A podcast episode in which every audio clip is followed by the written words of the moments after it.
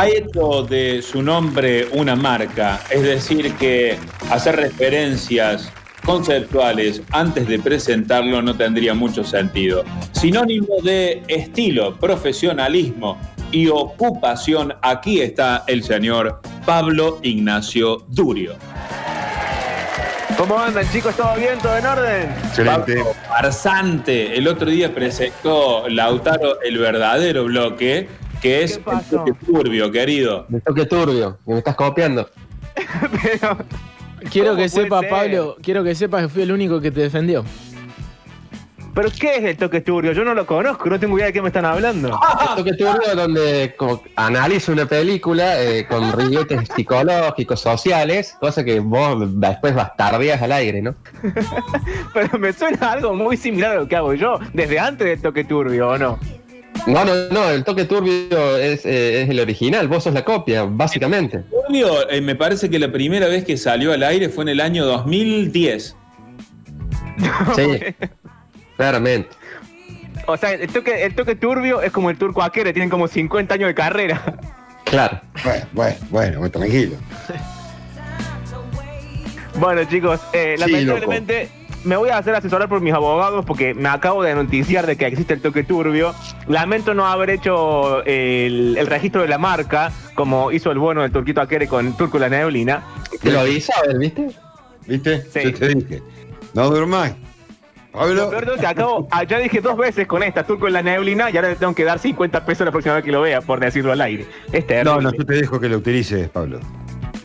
Gracias, Pero si gracias. llegás, si llegás a facturar algo, avisá, vamos, tenés que, ahí tenés que pagar.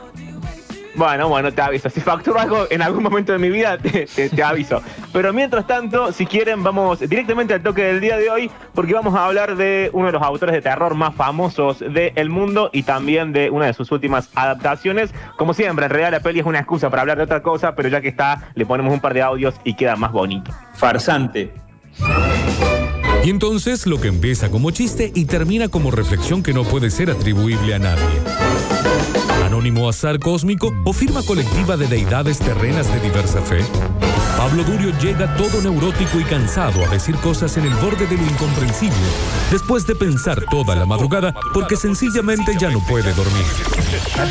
Películas pretenciosas, dibujos animados, pensadores contemporáneos y contemporaneidades tardías. Este agujero negro ubicado en la galaxia donde todo vale menos que cero es el toque duro de la semana.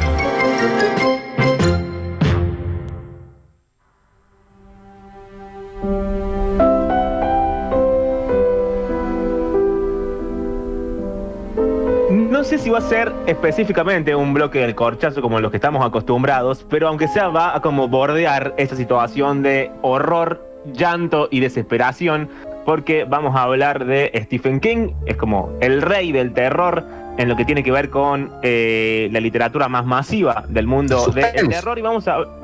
Sí. Eso nada más lo que quería decir. Te quiere boicotear el, el bloque, ¿te das cuenta? Vos te estás poniendo serio, estás metiendo y él ya te quiere boicotear porque tiene su, su curro, por otro lado. Fantástico. No se puede trabajar en estas condiciones. Que ya son deplorables de por sí. Pero bueno, voy a seguir adelante.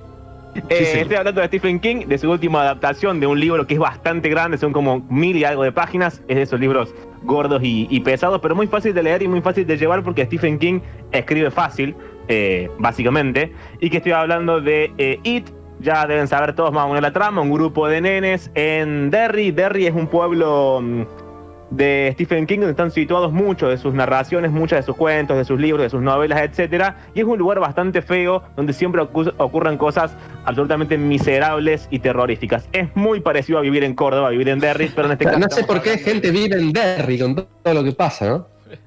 Claro, ¿por qué la gente se queda viviendo ahí? Porque La se pregunta. queda ahí. Sí. Eh, eh, a lo largo de los años, ¿viste? Porque encima no es que todo transcurre en la misma década. No, no, porque por ejemplo, It tiene dos líneas eh, narrativas. Claro. Una es en 1957 y la otra en 1985. Hermanos, pasaron como 30 años. Mudaste. Claro.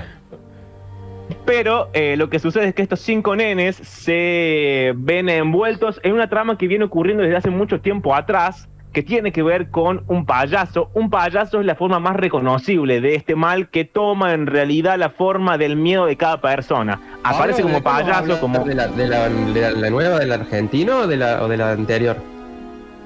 de la última, la que, la que está, hecha- la que está hecha en dos partes, la de La que dice 2017 y 2019. argentino Muschietti. Exactamente. Ah, perfecto. Exactamente, y eh, pero en realidad la peli lo que hace es resumir la, la trama del libro, que es un poco más larga, porque arranca mucho tiempo atrás y sigue mucho tiempo más adelante. ¿Qué es esto? No hay una fuerza malvada, una cosa, por eso se llama It, porque no tiene forma, ni género, ni sexo, ni nada, es como una cosa malvada, una fuerza malvada, que va tomando la forma según el miedo de la persona. Si le dan miedo las arañas, toma forma de arañas. Si le dan miedo los árboles, toma forma de árboles. Si le dan miedo los payasos, toma forma de payasos. Esta fuerza se viene desarrollando en el pueblo desde hace muchos años, como les decía antes, y tiene otro significado particular que también tiene muchas ficciones de Stephen King, que es los héroes en sus ficciones, los héroes en It, aunque más no sea al principio de la película o en la primera parte de la película que está dividida en dos, van a ser nenes. ¿Por qué? Porque esta fuerza malvada, y esto ya es una teoría personal de Stephen King, de cómo nos desarrollamos nosotros en nuestra vida adulta, esta fuerza malvada decía, toma mucho más, eh, con mucha más facilidad a los adultos. ¿Por qué? Porque la adultez para Stephen King es la muerte de la inocencia. La muerte de la inocencia leída como una aceptación de un sistema de normas estrictas en donde hay discriminación, egoísmo, eh, malentendimiento en términos generales de la otra persona, una pérdida de la fe en, en lo inmaterial, en lo desconocido, en los misterios. Bueno, cuando somos grandes nos aferramos a dos o tres certezas y tratamos de vivir eh, con ellas. Para Stephen King esto es algo horrible, digamos, de tener un montón de caminitos por delante, elegir uno solo, el más obvio, el más simple, el más sencillo y el que elige la mayoría, para Stephen King va a ser un error y para esta fuerza malvada lo que va a llevar es que va a conspirar de alguna manera para que en el pueblo ocurran todo tipo de atrocidades. En el pasado, eh, la quema de negros, en el presente la persecución de eh, gays y un poquito más adelante lo que va a ser eh, la desaparición de niños. Arranca la película entonces con George, el hermano más chico de nuestro protagonista, de Bill. Bill está enfermo, le hace un barquito de papel, llueve torrencialmente afuera. George sale a jugar con ese barquito de papel, lo pone obviamente al costado de la vereda, en el cordón de la vereda, el barquito de papel entra en una alcantarilla y ahí está Pennywise, ahí está esta cosa, ahí está It, esperando para finalmente comerse al hermano más chico de Bill. Arranca así la película, arranca así el libro, no estoy spoileando nada. George muere en manos del payaso maldito.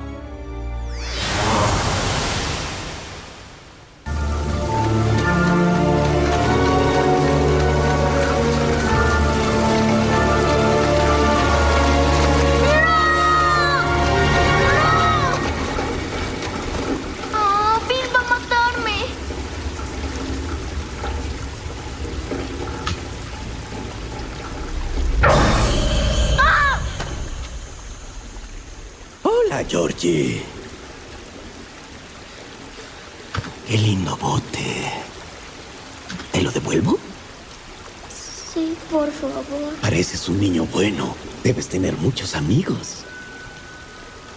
Tres, pero mi hermano es mi mejor amigo. ¿Dónde está? Enfermo, en casa. Apuesto que lo puedo animar. Le voy a dar un globo. ¿Tú quieres un globo, Georgie? Aceptar regalos de desconocidos. Ah, yo soy Pennywise, el payaso bailarín. Pennywise, te presento a Georgie. Georgie, soy Pennywise. Ya no somos desconocidos. ¿O sí?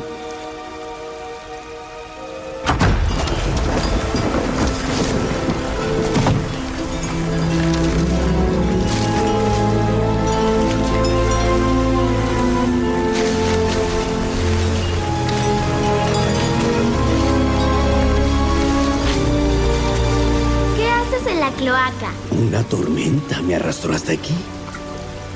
Voló el circo por los aires. ¿Hueles el circo, Georgie? Hay maní, dulce de algodón, hot dogs y... ¿Palomitas? palomitas. ¿Son tus favoritas? Ajá. Las mías.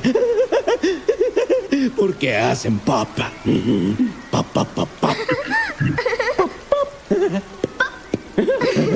ッ。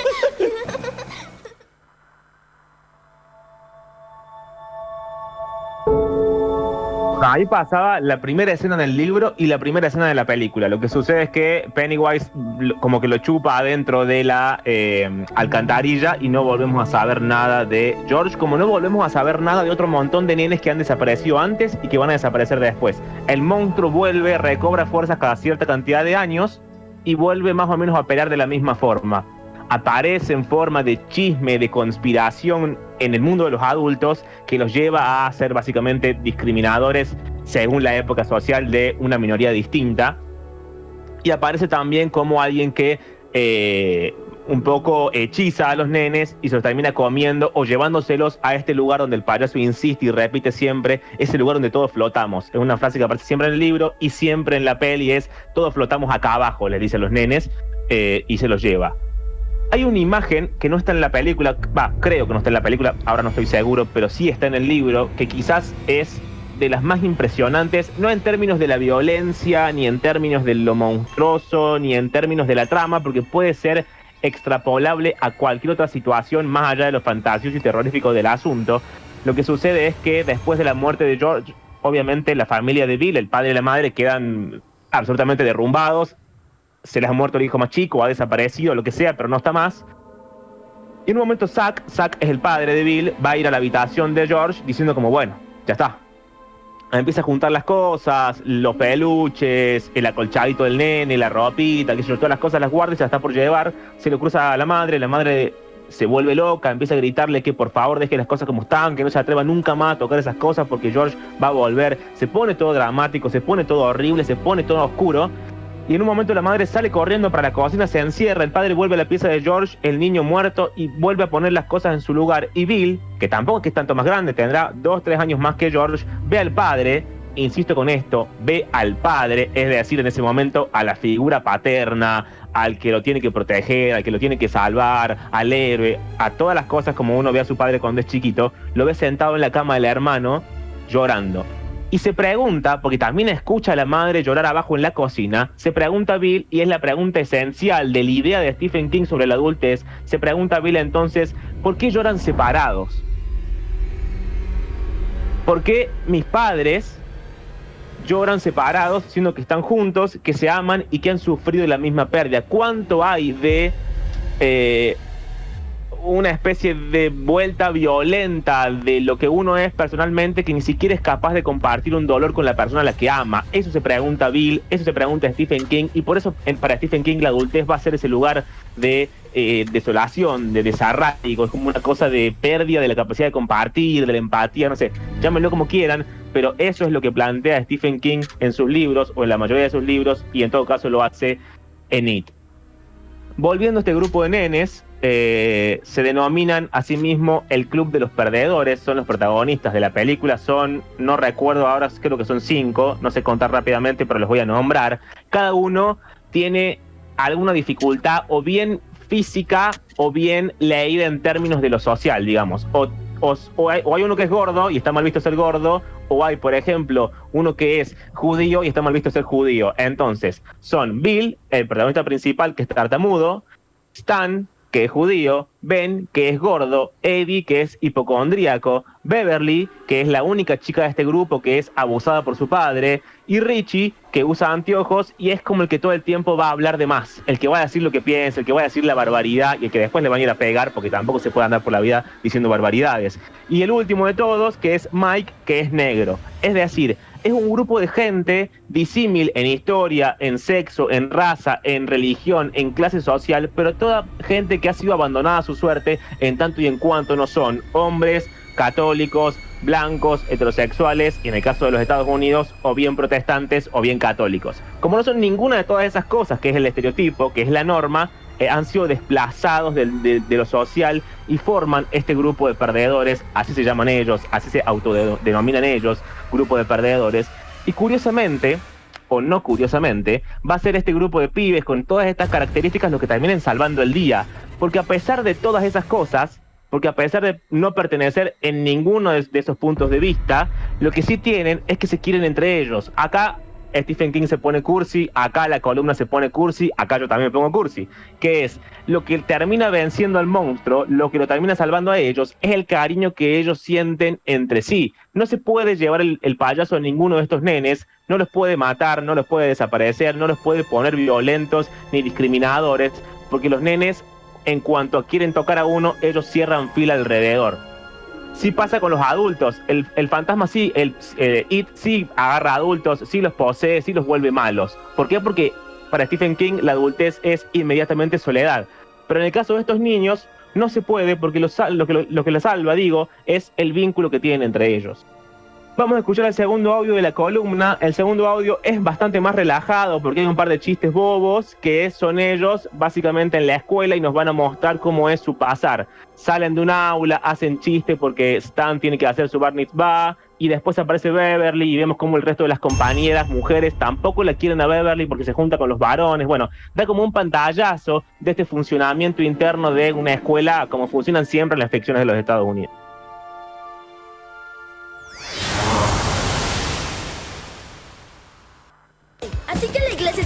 Judíos y Stan tiene que hacer el super examen Pero, judío. ¿Cómo funciona? Le cortan la punta del pene. Pero no le quedará nada, Stan. Es cierto. Esperen. Ah, oye, Stan, ¿qué pasa en el bar mitzvah? Cuéntanos. Es dice que te cortan la punta del p- p- pene. Sí, creo que el rabino te va a bajar el pantalón. Verá a la gente y dirá, ¿dónde está la carne?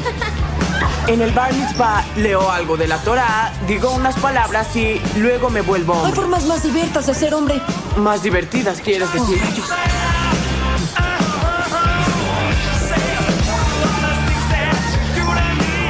¿Crees que firme en mi anuario? Querido Richie, perdón por meter esa asquerosidad en tu mochila el mes pasado. Que tengas un buen verano.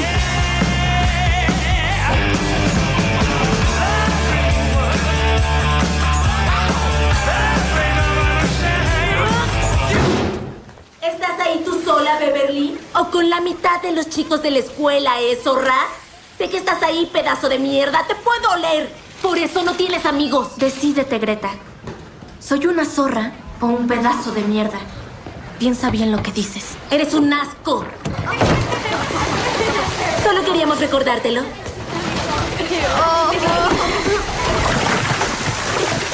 Al menos ahora vas a oler mejor. Vamos, chicas. Que tengas lindo verano, Beverly.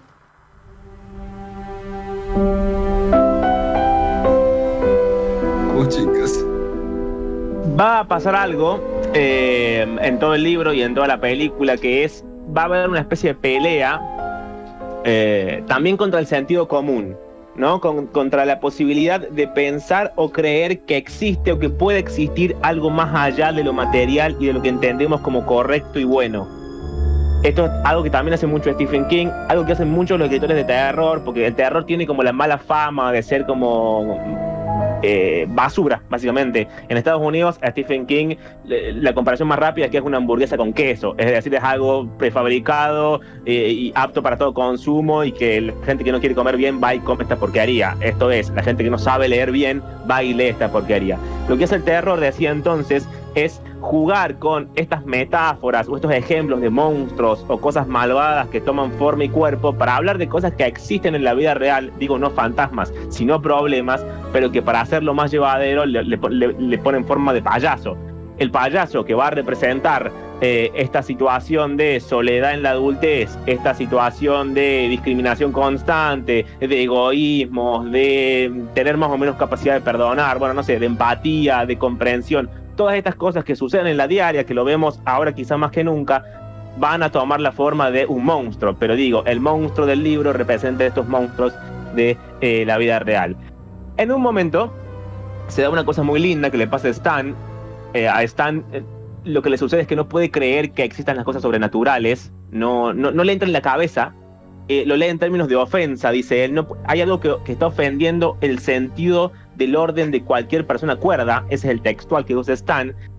Y dice en una parte del libro algo muy interesante que es, bueno, yo puedo vivir con cualquier cosa, yo puedo vivir o preferir vivir con miedo a, a- a- aceptar que lo que sucede es, es cierto. Digo, yo prefiero vivir con miedo antes de pensar que en realidad estoy siendo mala persona. Entonces, él, en lugar de abrirse la posibilidad de que exista este monstruo y de que hay que atacarlo y defenderse, vive con esa, esa situación de ofensa, como lo llama él. Dicen sus palabras textuales. Se, se puede vivir con miedo, en cambio no se puede vivir con la ofensa porque abre una grieta en tu pensamiento y si miras adentro de ella ves que hay cosas vivas, cosas con ojos amarillos que no parpadean y que huelen muy mal y al cabo de un rato acabas por pensar que tal vez haya todo un universo distinto ahí abajo. Por supuesto que esta situación de ofensa no dura demasiado tiempo porque el monstruo está ahí, hay que vencerlo y acabar con él. Lo que sigue a continuación tiene este mismo sentido. Es un audio donde está, por un lado, Eddie, que vendría a ser el gordito de la historia, con el payaso que se está a punto de comer. Después están Bill y Richie adelante de tres puertas. Una puerta dice, esta puerta da miedo. La otra puerta dice, esta puerta da mucho miedo. Y la tercera puerta dice, esta puerta no da miedo. Se meten en la que no da miedo, hay una especie de humano a la mitad, chorreando sangre, no sé qué cosa. Y Bill en un momento le dice a Richie, esto no puede ser cierto. Esto no es cierto, está en nuestra cabeza. Vuelven a abrir la puerta, no hay nada, atraviesan, van a salvar a Eddie y en un momento el, el payaso se enoja, le pregunta si esto es real y aparece Beverly y le clava una lanza en la cabeza. Todo esto que acabo de explicar es una escena, la, la película no termina así, termina de otra forma muy distinta, digo por la cuestión de la spoiler, pero escuchamos el último audio de la columna del día de la fecha. Hora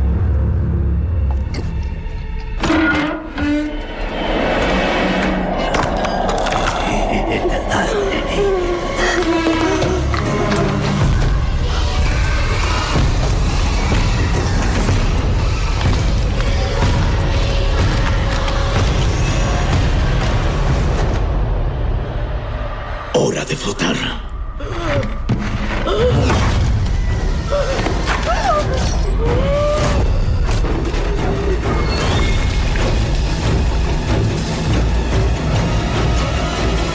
Da miedo, da miedo, da mucho miedo.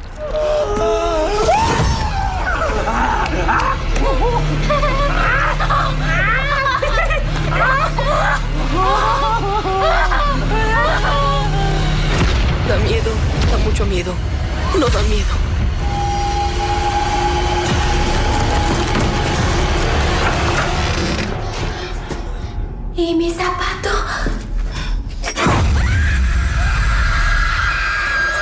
¿Dónde están tus piernas?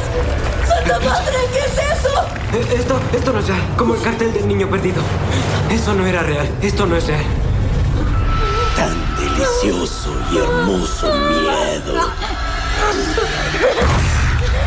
Vamos. ¿Listo? Oh,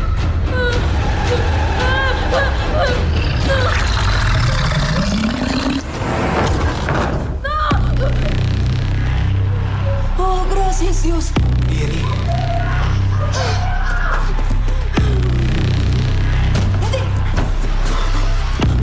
Oh, demonios. ¡Eddie! ¿Esto no es real para ti, Billy? No soy real para ti. Oh, rayos. Fue bastante real para Georgie.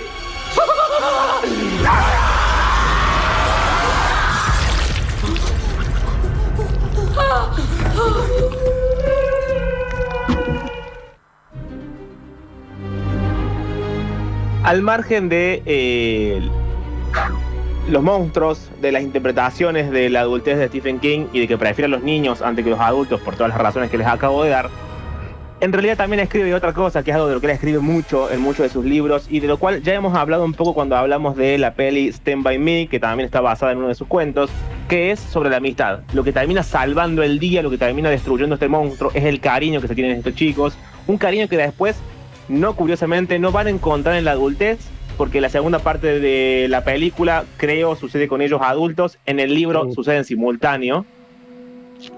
La segunda parte de la peli es con ellos adultos. Claro, en el libro la trama va y viene, son adultos y recuerdan cuando eran O sea, niños en y el vuelven libro, adultos. en el libro arranca con ellos de, de adultos, digamos, viviendo y, y queriendo volver. Claro, y cuando se encuentran de adultos, y quizá aquí hay otra tragedia, se dan cuenta que nunca como en ese periodo han vivido la vida, digamos. Después se hicieron grandes, cada uno tiene un trabajo, algunos más exitosos, algunos menos, casi todos se fueron del pueblo, uno tiene más dinero, otro más, lo que sea, pero eh, recuerdan ese periodo como algo que no han podido recuperar, como algo que perdieron. Es ahí la tragedia, ¿no? ¿Por qué crecer implica perder la posibilidad de vivir? Bueno, esto así lo lee Stephen King, después cada uno sabrá en su vida. debo decir que estoy muy decepcionado, Pablo. ¿Por qué? Porque pensé que ibas a poner la escena donde aparece Stephen King en la película tomando mate de un mate de Yo sabía, independiente. sabía que iba a llegar este momento. No lo iba a dejar pasar. El director de la película, Andy Muschietti, es hincha independiente, por ello decidió eh, incluirlo en su película a Stephen King tomando un mate con un escudo independiente. Cosa que no, Sí, no me acuerdo. aparece en tu resumen. Dos veces lo dijo. Me acuerdo que fue furor en las redes sociales y casi que hablé sin respirar temiendo que me lo metieran en algún momento.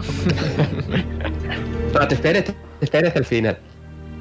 Bien, bien, gracias. Eh, pero voy a retomar para volver a, lo de la amistad porque quiero cerrar con esto. Obviamente eh, me encuentran en mi Instagram que es arroba pablo-durio, pero cierra hablando de Stephen King y de los amigos, cierra dando su propia versión de las cosas y dice, tal vez no hay amigos buenos ni malos, solo personas con las que uno quiere estar, necesita estar, gente que ha construido su casa en nuestro corazón. Y yo me voy a atrever a agregarle palabras de Stephen King y decir que es esa gente que si uno la tiene al lado, conviene agarrarle la mano, cerrar los ojos, estar seguro y en casa para siempre, o al menos hasta que cada uno haya podido vencer a su propio payaso interior. Nos encontramos la semana que viene. Metrópolis. Información con banda de sonido. Tres horas ajustadas en el 104.7.